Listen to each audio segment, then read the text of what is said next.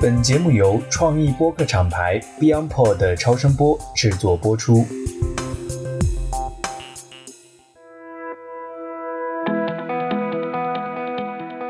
各位听众朋友们，大家好，欢迎来到最新一期的 DTC Lab。今天的嘉宾呢是专门研究数字化新商业转型的一位专家，新加坡国立大学商学院的兼任教授周鸿奇教授。我和周教授第一次见面是在中欧国际工商学院的一个 CMO 的课程上，我们俩那一天正好是一起同一天，我们去做分享。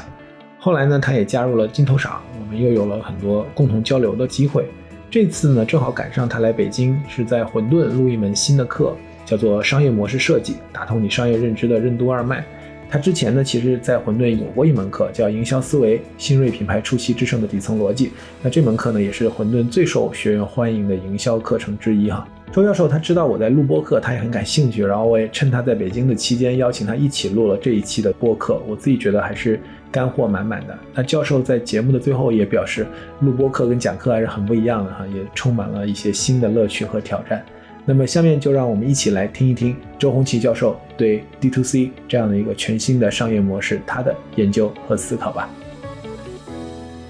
在节目开始之前呢，先请周教授做一个简单的自我介绍。朋友们，大家好，我是周红旗，我研究新商业、新模式、新营销。我每一年大概要拜访两百到两百五十家的企业，所以大部分的时间都在路上。过去这十五年，世界的变化太大。科技让我们所有的消费者开始有了新的决策模型跟新的消费方式，所以必须在移动当中，从实践当中去抽离出新的方法论跟框架，再回去指导实践。今天非常高兴来跟大家来聊一聊 DTC 的模式。做这个节目已经大半年了，那实际上这个话题呢，其实它也不是一个新话题哈。我觉得就是在业界、在学界，其实都有很多的讨论。尤其在海外，其实它是一个非常成熟的一个话题。就像我们节目每一期跟嘉宾在开始聊之前，我觉得我们先有一个定义。那我想先请教授讲一讲，你怎么看 D to C 这个模式或者 D to C 这个概念？我想跟朋友们说，任何一个新的时代都会因为技术的作为生产力，它改变生产关系。这个新时代里出现新的企业跟新的经营方式。D to C 就是一个冉冉上升的新的经营方式，我们也叫做新的商业模式。它肯定在未来几年会成为一个新的主流的商业模式。从我的角度来看，怎么给它一个描述，我不敢说是一个定义。D to C 会是数字化时代零售经营方式的全新范式，它是一种新系统。我们必须理解，这个世界目前最主流的消费群体。就是 Z 时代，他们生长在一个互联网，尤其是移动互联网时代，各式各样的社交媒体、含内容平台赋予了他们消费的主动权。就因为这样，它引爆了所有线上跟线下主流的场域，最主要的就是转化的消费场的流量争夺战争。因为这样子的一个过程里面。我们发现，用户他的眼球碎片化，用户的忠诚度碎片化。大部分时代的企业就会思考，他怎么做一个用户企业，用用户的思维去思考，他能够通过社交媒体跟内容平台去引流触达，让消费者到他的直营渠道。这个直营渠道里面，第一个，如果是线下，会有线下零售门店。如果是线上，那就非常丰富，有它的电商门店，有基于微信的私域，有直播间，甚至有自己独立的 APP 跟小程序，全部都是线上的渠道。那么通过了这些渠道，加上数据的技术，尤其是高频互动交流之后 VOC 的用户资深技术，而且打通了之后，所有不同的渠道触点实时的收集。用户的互动内容，他把用户纳入反馈跟迭代闭环，不管在研发、商品开发、生产、营销、内容交付、售后，它变成一盘货，而且实施迭代的一个逻辑。每个业务环节都可以掌握客户的信息，而且掌握一手的客户反馈信息。这样子的一个新系统里面，企业。成为品牌与用户的共同体，它非常近距离跟客户共创。这个用户企业通过 D to C 的模式，它的终极目标是实现用户跟品牌之间像朋友、家人一样的一种长远的信任关系，就可以运营用户的终身生命周期。我想，这就是我们所说的数字化时代零售经营方式 D to C 的全新范式，它是一个新的体系。VOC 那个是什么概念啊？VOC 啊。它是一种软件技术，也是一种数据产品，全名叫 Voice of Customers，翻译成中文叫用户资深数据产品。也就是说，你从零售门店可以收集来用户的，哪怕是音频的反馈、文字的反馈，全部都可以转化成数字化的文字。背后它其实是有机器学习系统不断的去学习之后。它把从各个不同渠道所有客户的直接反馈转化、整合、学习建模之后，分门别类的自动分发给研发、商品开发、生产、营销、交付、售后，让每一个环节都可以迅速的得到客户的反馈，迅速的迭代提升，使得客户总觉得他跟我们品牌是在共创共生，我们是一起成长的。这个概念其实我理解就是在传统的这个商业模式里，我们总讲以客户为中心。在有了 social media 之后呢，就社交媒体之后呢，我们也做很多的 social listening，就是在社交媒体上去听，包括我们品牌有时候会去看这个 share of voice 声量。但是您刚才讲的 VOC 这个，其实我看也结合了很多新的数据技术与分析 AI，就是这些。这个概念我觉得还是一个比较新的一个概念，是已经在运营到实践当中去了吗？是的，从我开始学营销到现在，大概有三十五年的时间。我们人类最早在收集用户反馈的时候，其实就是所谓的 focus group study，也就是所谓的消费者调研，有七到八个人组成一个小组，有一个主持人，大概一个多小时，希望大家把心里的话讲出来。后来开始，大概二十年前有了 CRM 软件，但是是 PC 端的，尤其是从呼叫中心、从服务自动化、营销自动化各个渠道，希望收集用户的反馈，给予分析。尤其是最早在线下的时候，不管是沃尔玛、家乐福、万客隆，他们其实都是有会员的，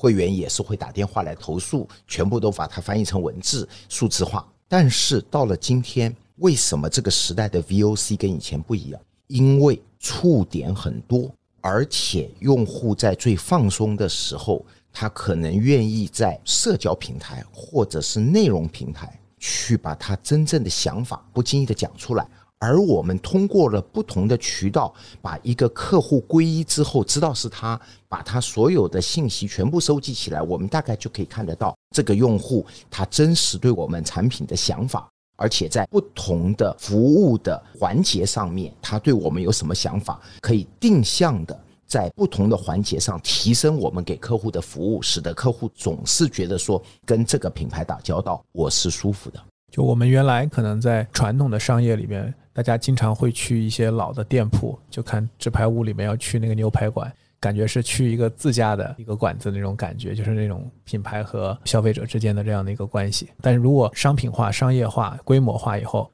这种 connection 这种连接点就很难建立。所以就是未来可能就是我们通过借由 One ID，然后借由这种方式，能够去积累关系资产，相当于就是说你能够对每一个用户，不管他在哪个地方、哪个消费者触点，你能让他感觉很回归的这种感觉，就是确实你很懂他的这种感觉。我们从消费者的角度，他看到这个世界。他看到了三种不同的形态。第一，他看到了品牌，譬如说，未来汽车是做车，安踏、耐克、Lululemon 他们是品牌。可是呢，有些品牌它只做货，它不做厂的。譬如宝洁，它卖洗发水，海飞丝飘柔，他自己是不做门店的。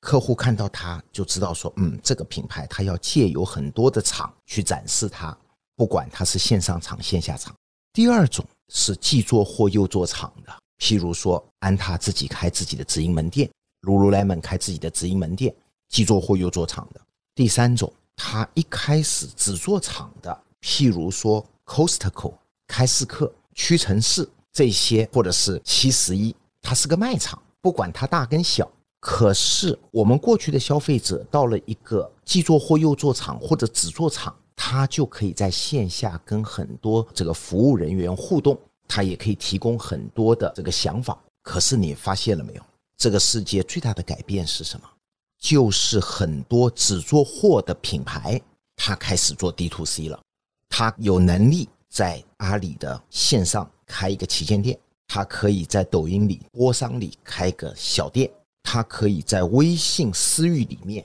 开个云店，然后直接点击到他的店里来。甚至他可能会在线下，他的货多了以后，他开一个旗舰店，旗舰店可以不卖东西。跟大家展示品牌，跟大家互动，这些东西都是我们所谓的全渠道直营，或者是直营全渠道。它直接面向用户，从用户当中得到非常多的信息转化，快速的迭代产品，让用户始终感觉我跟这个产品是共创，企业成为品牌与用户的共同体。这是 D to C 的终极目标里会实现信任关系，像友人、家人一样。所以你刚才讲的这三类哈，我特别想追一个问题，就是说，对于那些原来的商业模式里没有做厂的，就他自己本身不控渠道，主要是通过这种大的渗透、大的分销、大的渠道的这种铺货来去达成销售的。所以我们知道，像宝洁，它特别强调货架空间。我们以前讲这个宝洁联合利华高管巡访。到各个渠道拿尺子来量，就我们在那个陈列上的面积跟竞争对手来比，那是不是这样的一类对于他来讲，D to C 的迫切性它会更强？这里面有两个议题，我们一定要理解。不管像是宝洁、联合利华，或者是越大的这种具有非常多独立品类品牌的集团，其实在过去这二十多年、三十年里，它已经有非常强的线下渠道。就算它今天建立了线上的渠道，这一些所谓的商业共生体，它很难打破，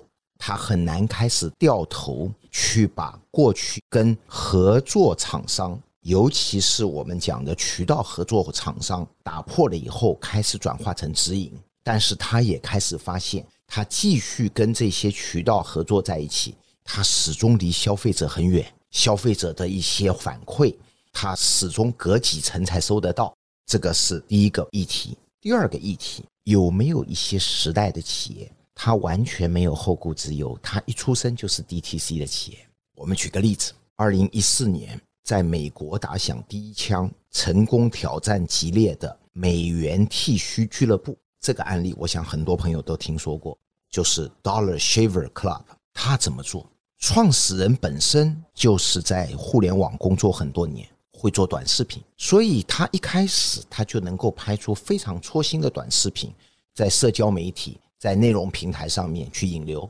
产品做得好还不够，他能够通过他在自己的 APP 不断的通过 APP 上面品效合一的各种宣传，所以迅速的就能够通过一个高性价比，而且拿到用户过去很多的痛点，帮助他改进他的产品。一下子之间不到四五年，甚至它的销售占比在美国超过了百分之五十一，这个很吓人。因为吉列在过去几十年里面，它曾经占有美国市场，尤其是线下各种渠道全部加起来百分之七十八的市场占有率。但是一个弯道超车的美元剃须俱乐部，能够通过一种 DTC 的方式直面消费，自己有 APP，非常会引流。高性价比，然后不断的通过跟用户共创，让用户觉得我说的他都听了，他也做了，我愿意跟他在一起，而且性价比很高。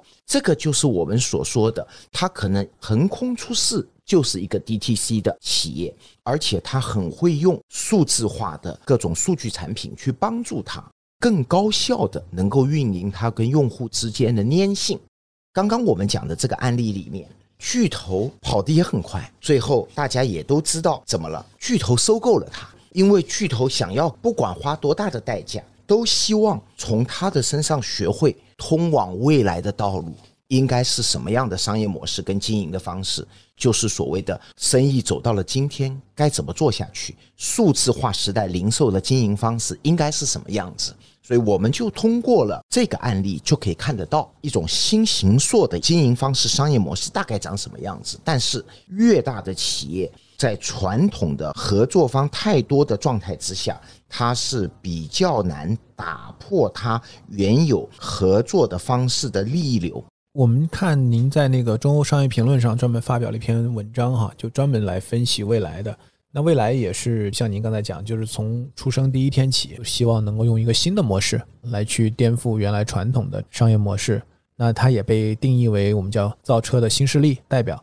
未来它在汽车这样一个非常传统，而且传统上就是用这种 4S 店的这种模式来去做的这样的一个产业，它所打造的这种用户企业，它是不是一个可持续的一个商业模式？这种差异化，因为您刚才也提到了，就是。我们看市场的份额哈，就今年其实外企我们不说，就很多其他的民营企业也在跟进。就 D to C 这个概念，一旦它变成一个主流，或者说它这种差异是不是一种可持续的差异，一种比较优势是不是可持续的，最后反映在商业上的成果？这里有两到三个议题，我们先回答第一个，DTC 是不是一个可持续的模式？我们在讲这个之前，一定要严肃的说一点，这个问题我来丢出来，大家要思考。DTC 一定是一个比较先进的生产关系吗？（括号比较先进的商业模式吗？）我想这是毋庸置疑的。对于一个横空出世的新企业，没有包袱的新企业，它在前端，它会通过社交媒介触达跟引流；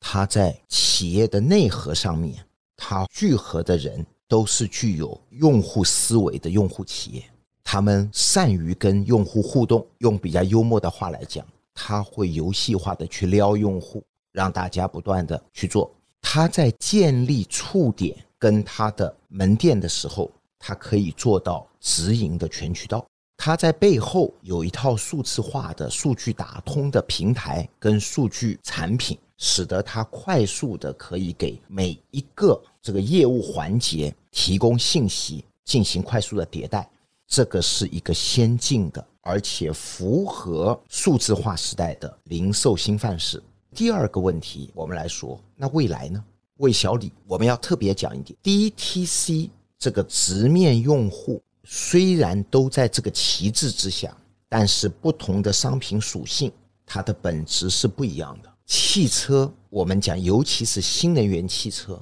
它是一个横空出世的新时代的新范式。一过去的车有发动机、有传动轴，零部件巨多，需要大量的售后维护。今天的汽车是一个人坐在一批电池之上，车子有操作系统，人事实上是在一个四个轱辘、一片电池上面有操作系统，开着一个消费性电子产品。二，如果它变成消费性电子产品，这就意味着它顺理成章的走进了购物商场。他在购物商场的苹果专卖店旁边，因为苹果是消费性电子产品，他也开个消费性电子产品，他直面消费者，因为他不太需要太复杂的四 S 店来进行售后的维护。三，不管它是租电池，不用再充电，它换电那都是后话，但是跟客户打交道的前端开始改变了。那什么叫做用户思维？什么叫做未来的用户企业？他就是希望从各个。不同的渠道，我们换一个角度，从各个不同的场景去覆盖一个用户大部分的跟车有关的时间。所以未来他做了三个社区，第一个社区就是线上 APP，一根手指头可以解决大部分的问题。第二，它有一个线下的 New House，未来的店，店里面有生活方式，也有会议室，大家可以去这边聚集。第三，它有 Radio。也就是当你在开车的时候，既不能看 A P P，也不能到别的空间里，它在车内的空间里是不是可以用人机交互的方式，也可以跟你互动？他做了三个社区，在这个社区之上，他聚合了非常多的圈层社群，既有兴趣社群，爱开车的，爱露营的，爱野外活动的，或者是爱烹调的，也有专业社群，有律师、自发组织。未来的车友们是不是提供很多法律服务？也有特别的城市社群，也就是未来一发布一个活动，就有非常多城市里面的未来的社群朋友举手说，这次活动场地我包了。这个有人说，那面包我包了；有人说饮料我包了；有人说服务我的员工包了。这是不是就是我们在不同的社区之上，我们建立了不同的人为主的社群（括号圈层）？那么，是不是我们最重要的工作？就是让这一些不同的社群共同的给未来提意见，提升它不只是车本身跟围绕车的服务、车子的发布会、销售这个售后服务，甚至是碰到了紧急的问题的时候，它整个端到端各种经验的触点都有社群能够为它提供反馈跟提供服务，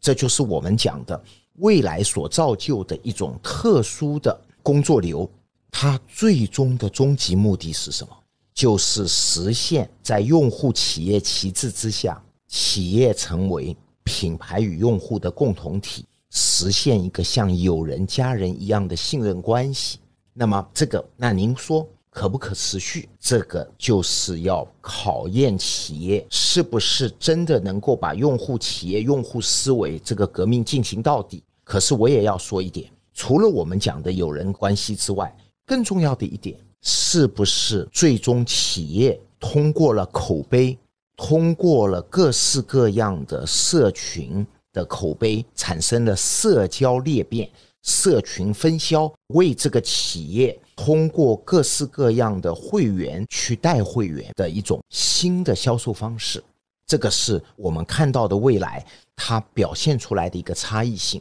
当然，纵观今天所有的电动车企业里面，这么做而且做的这么积极、这么深入的，它还是比较少的。从模式上来看，它的差异化是非常清晰的。它表现在工作流上的差异化，它表现在利益流上面，大家通过了不同的积分或者是未来值的绑定的差异化，它表现在数字化信息流的差异化，甚至组织结构的差异化上面。所以，您刚刚问我说是不是可持续发展？我想，这个就是还是要看企业它最终它的顶层跟它的中层之间是不是紧紧的围绕在这样子的一个模式之下做长尾主义。我为什么追问是否可持续？哈，我这边有两个点。第一个点呢，就是在我们节目，其实我们现在二十几期哈，就很早有一期的时候，我们有一位嘉宾 Elaine，当时我们讨论的一个话题就是说，D to C 它是一个先进的商业模式。但它是不是一个便宜的商业模式？我们的结论哈，D to C 不便宜，D to C 其实挺贵的。虽然从概念上来讲，它去掉了中间商，直面消费者。我们知道，在分销在这个通路上，渠道要拿走很大一笔钱。但实际上，在你直面消费者的时候，您刚才也讲了，它要有用户思维的这样的一个运营团队，大家来去做。那你内部的培训、内部的教育，我们看苹果 Genius Bar。你得养很多 genius，然后来去跟用户去做这种互动，解决用户的问题。一个是在这个成本，原来如果是用通过渠道、通过第三方，相当于他去承担这一部分成本了，用户的沟通、用户的教育、一些问题的处理，现在转到内部来。第二个来讲的话呢，我们为了要给用户创造很多增量的价值。创造更多的触点和更多的更好的体验，更强的运营，更重的运营。那其实，在商业结果上，一个是像您刚才讲的，就是裂变，它能不能带来我的获客成本以及这个老用户终身价值的提升？还很重要，就是说，我看未来他们一直很强调，就是说我能不能够在 premium 品牌的溢价侧能够得到体现？未来出事就跟特斯拉一样，定位还是在一个高端市场，但是能不能守住这个高端？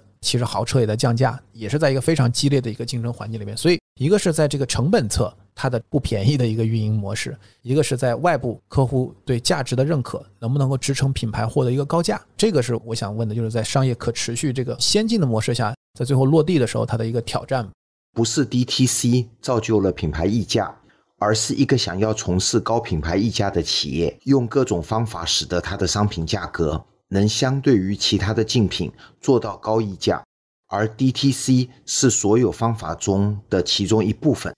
用好 DTC 的各种直营内容渠道与通路渠道，去触达愿意支付高溢价的精准人群，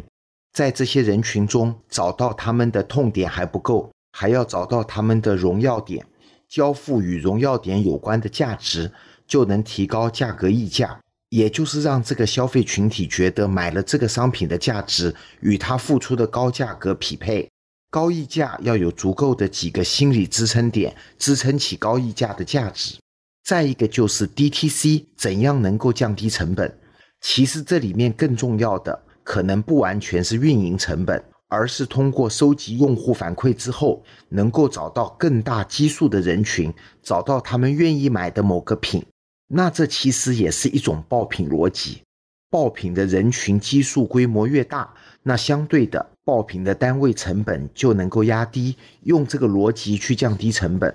此外，DTC 要能降低成本，其实还是要用信息技术跟数据产品去帮助企业做好高效运营，通过效率把成本降低。举个例子而言，过去很多的企业，它的 FAQ 就是经常问到的问题，要是做不好，当用户打电话到客服中心，过去一个客服可能要讲五到六分钟，可是现在 FAQ 做好了。以后甚至变成一个一看就懂的短视频。每当用户一有问题，在微信群中发生，智能机器就可以把这个短视频推送给他。以后用户就根本不用打电话到客服中心来，他自己在看完短视频就能自己解答了这个问题。我觉得 D to C 模式，不管是从长期主义的这个品牌心智，还是您刚才讲的运营层面的，我们说降本增效。其实优势都是非常明确的，但是具体到落实当中，我觉得对于很多企业，尤其是我们讲大象跳舞这种企业，难度还是非常大的，所以感觉还是知易行难。如果对那些现有的非常成功的、规模巨大的企业而言，要进行 D to C 的转变，它的代价是巨大的，两个大代价，四个重塑，一。它在商业模式上要做革命性的改变，这是付出巨大的代价的。譬如大家最近可以看得到，过去两年的安踏，它本来大部分的线下门店都是合作伙伴开的加盟店为主，它通过收购合作伙伴的股权，它开始大量的转线下的店为直营店，这是模式上做革命性的改变。第二。基础设施上要做大量的投入，不管是在独立的组织，不管是在数字化的技术之上，或者是流程的再造之上，我们要回过头来严肃的说一点：很多的企业如果文化、如果现金流不是足够大，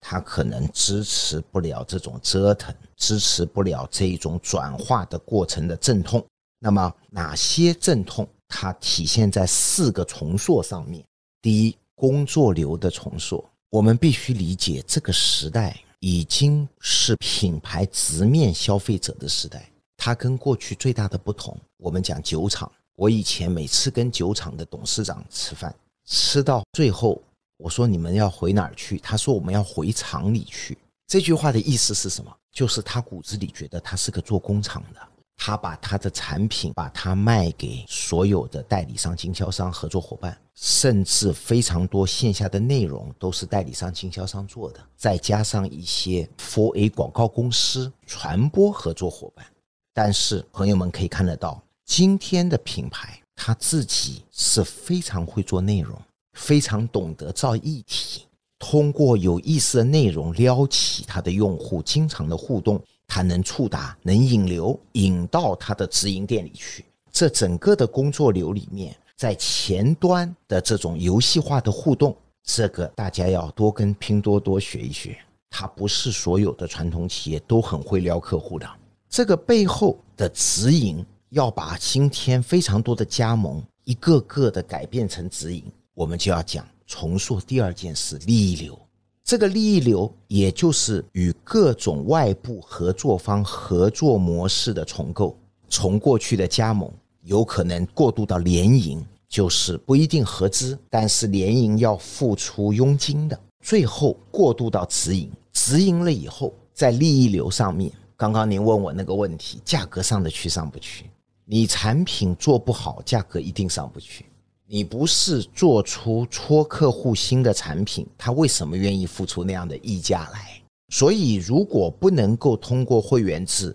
或者把会员又分成由近而远的不同的会员里面，让更近的会员共创出更高端的产品来，溢价空间很难做得上去。第三个重塑，那就是数字化信息流技术的重塑，它必须让企业掌握用户连贯行为的数据。而不是碎片化的数据拼凑起来。如果不能让我们一个企业不断的追踪一个用户连贯性的数据，也就是直白的用个例子而言，他过去买了第一次，他买了第二次，他买了第三次，在这每一次连贯的过程当中，他给我们的反馈、互动、点赞、收藏、转发、提想法，他是不是不断的频次在增高？这都是连续性行为是不是提升了？最后一个重塑是组织的重塑，D to C 一定是个 CEO 工程，而且这个一把手不能只懂过去线下消费逻辑，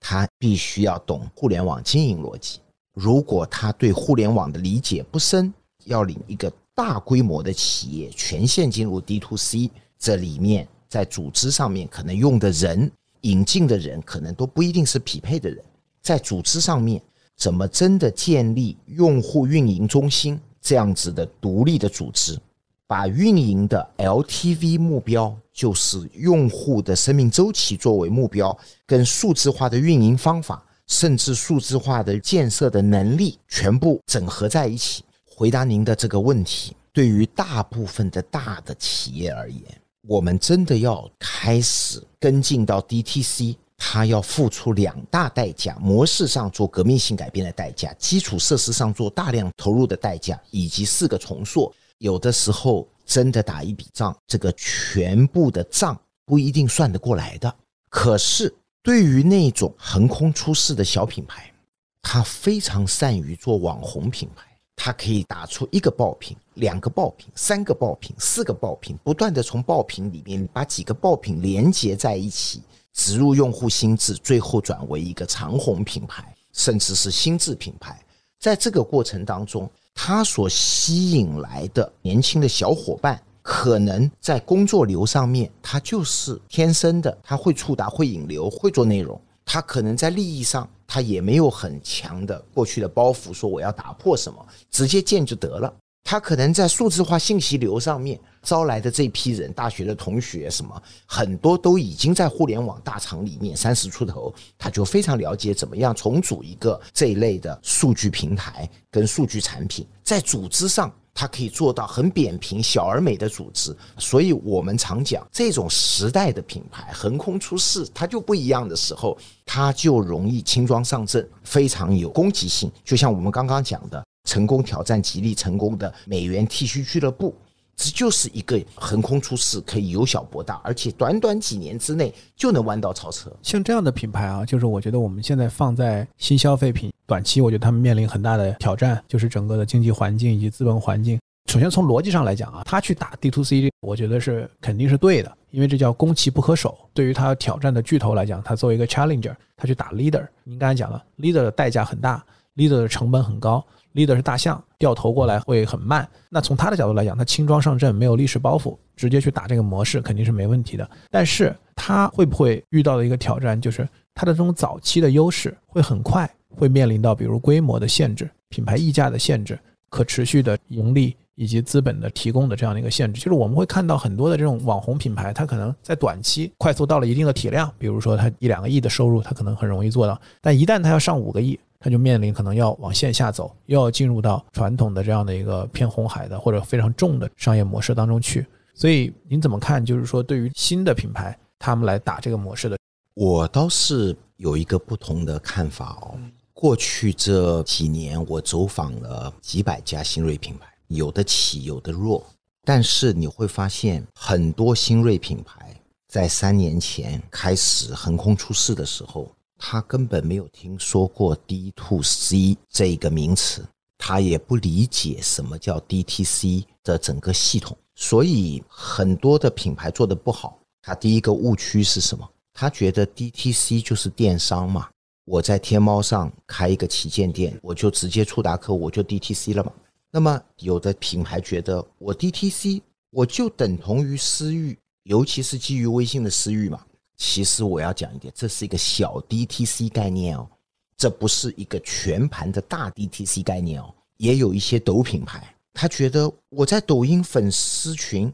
加上小店，我不是也形成闭环的 DTC 吗？那恭喜你，你也是一个小 DTC 品牌。但是当你大了之后，我们必须要理解，你会扩人群，你会从原来的一个圈层扩大到十五个、五百个圈层。当圈层一多了之后，如果你作为一个全渠道直营的品牌，你肯定还是要有一些零售门店的。但是是不是像我们以前一样一开三千家？那不一定了，因为零售门店今天的开发里，大部分都是做互动、做露出。可是你会不会同时布局电商门店、微信私域、直播间、独立 APP、小程序？不一定你要独立 APP，小程序也可以。然后内容平台把它全部的矩阵化之后，它都是直接面向客户的，它都是可以直接吸收客户的反馈的。这个就是我们从零到一、一到十、十到三十、三十到一百，不是所有的企业都可以跨过规模的坎儿的。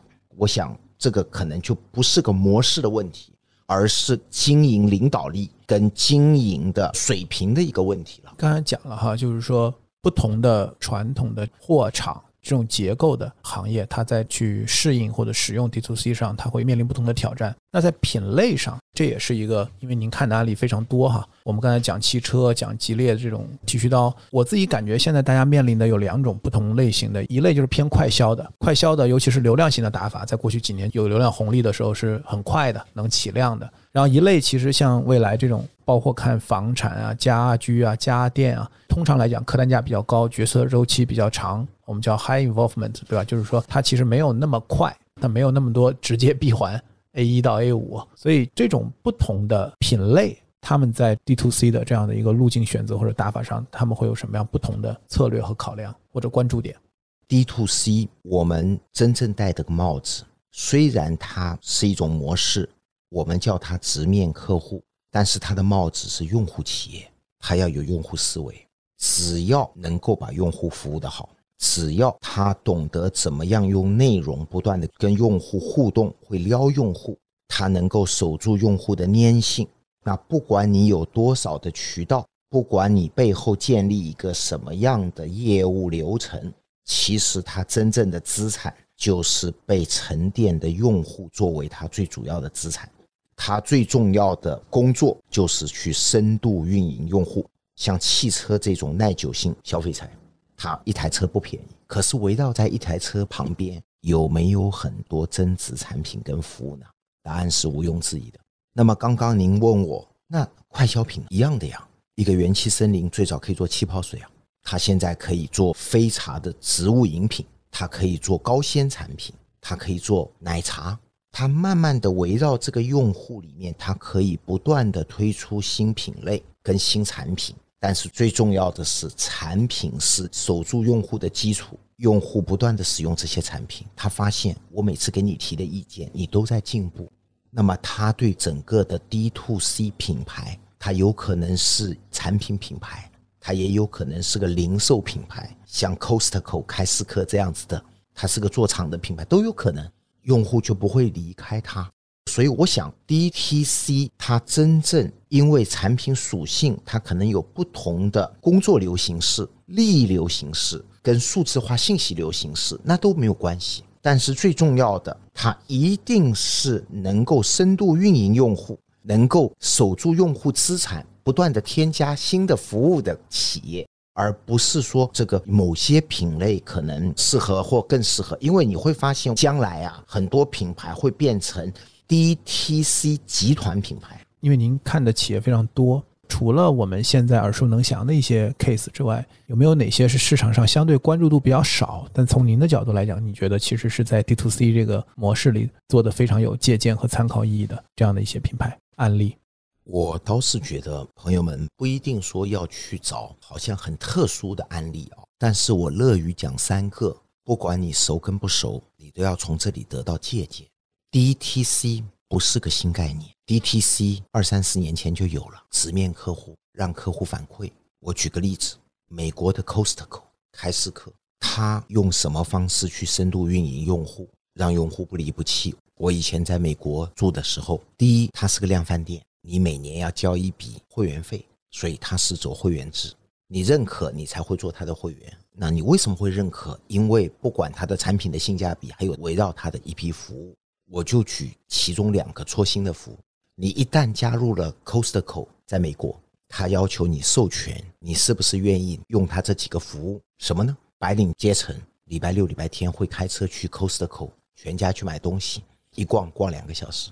他会拿测轮胎胎压的机器来测你的轮胎薄还是厚，一旦太薄危险，你已经授权他，在你逛商场买东西的时候，他主动的把你几个轮子换掉。而且价格是外面的价格的百分之五十，那你说怎么会这么便宜？因为他用你交的会费来补贴。二，他一看你的油不够，他主动的把你油加满，而且价格是外面的四分之三。各位，那是不是等于他帮助了用户节省了时间？这些东西其实也都是在他大量长期的调研当中，他发现这是用户嘴巴讲不出来，但是他们一直想要的东西。因为买了东西回去的路上，他还要再去加油，周末去换轮胎，那是不是就侵占了他周末可以休息的时间？这些是不是不断的从用户直面的去得到很多反馈，不断的去想，我围绕着用户作为一个用户企业，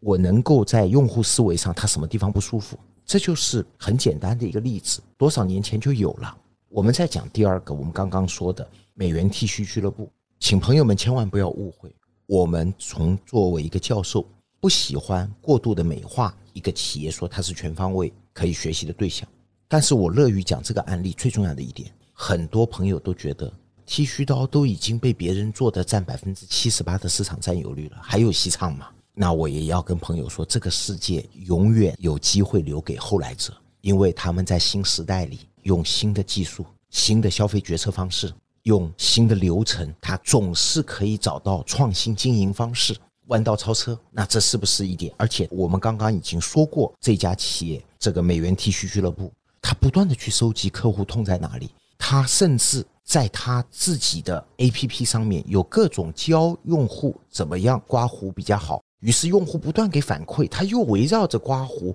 出现了很多周边产品，所以它不是只是一个剃须刀公司。它围绕着 T 恤这个场景，而且是个强场景，出去了以后，脸面的重要的一个局部，它出现了二三十种产品，迅速的成为一个后来居上的企业。我最后还想什么例子呢？Lululemon，你曾经你很难想象说多少年前有一个是因为做瑜伽的衣服这样的一个公司横空出世，能够还成为大家平常愿意穿个类瑜伽的衣服走在马路上面，这是个很传统的行业。大家都觉得说这个行业里，大家都已经做的大者恒大了。可是你怎么会想得到安踏他要回去学习跟他一起合作的飞乐？因为飞乐全速转型去做 D to C，而且在过去这两年付出巨大的代价，他要甩掉他最大的一个痛点，离消费者太远，库存巨大。怎么通过离消费者近？我们刚刚讲了，有的是二三十年前就这么干的。有的是十年前突然之间出现，一下子很火的；有的是今天的大企业突然觉得说，我再这个样子下去，我可能跟不上这个新时代，我要痛下决心，一步一步的，不是搞革命，而是搞变革的。通过几年的时间，在我企业能承受的状态之下，我要转型。时代在往前跑，时代不断的出现新的消费方式、消费形态、决策方式。所有的企业都要思考，走到了今天，在这个时代，生意要怎么做？是不是抓住了数字化时代零售经营方式的全新的范式？是不是整理了这个新的系统？那就是 D to C。大部分的企业，你不一定要百分之百的对标哪一家，但是你的经营 DNA 里面必须要注入时代的基因，不管多跟少，因为逐步的这个社会就会转成那个方向。DTC 这个概念其实是从美国来的，但是我觉得在中国的话呢，它有自己的语境，因为中国的社交平台、内容平台、流量平台、流量环境都跟美国或者说以美国为代表的国外的这个市场有很大的差别。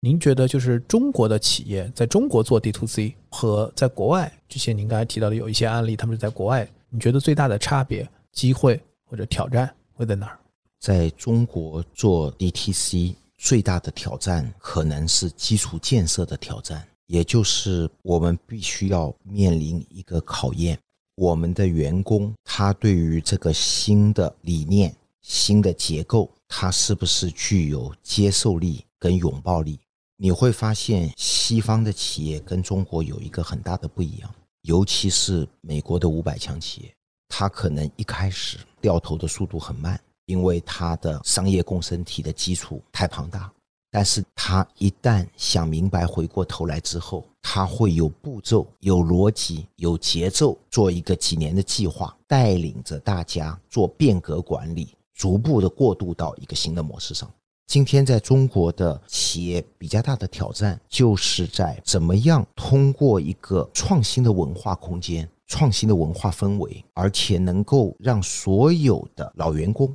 或者是我们讲资深员工，他能够意识转型、认知转型，一心一意，逐步的跟上公司这几年的步骤、未来的规划的步骤。我必须要说一点，西方跟中国今天在这一类的变革管理上面，它的效率还是有一点差距的。这个是我觉得在国内一个企业要转型到一个全新的范式里面，可能最难的就是基础结构，尤其是人的部分。怎么样通过文化步骤变革管理？这是我觉得最大的不同。今天时间差不多，教授是不是第一次录播课？哈，第一次录播课啊，感觉跟在混沌上课、跟在中欧讲课有什么差别？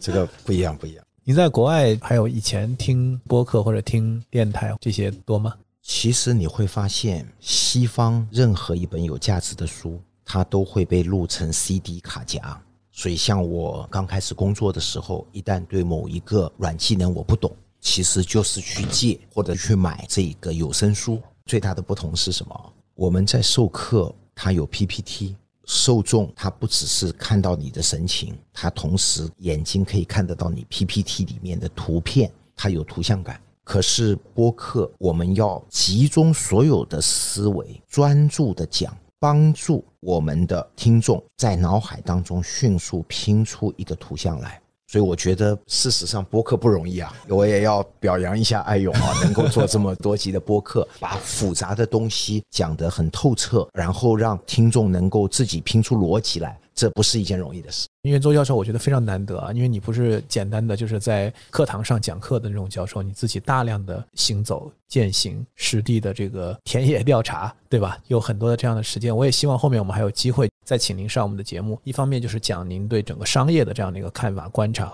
还有一个也给我们分享很多的在各行各业看到的先进的一些实践。然后我也想做一个小的推广哈，周教授其实现在在混沌上有课。我自己觉得是非常受用、非常体系。然后我们还有另外一档播客是专门讨论管理，尤其是您刚才讲变革的，叫以变应变。我也希望我们还有机会在就商业模式打造、组织变革、有创新的这种在运营层面的问题，可以还有机会跟您做交流。我很乐意啊，因为我研究新商业、新模式、新营销啊。什么叫新商业？就是我专门研究时代的企业。这几年为什么这个企业突然之间？它能够横空出世，或突然之间它能够老树开花，它到底在什么地方？我们怎么样找出它结构性的原因来？新模式那就更不用说了，譬如说 DTC 就是在营跟销这个环节上面跟客户互动的一种新模式。新营销那其实艾勇也研究非常多的新营销，尤其是我们今天讲线上，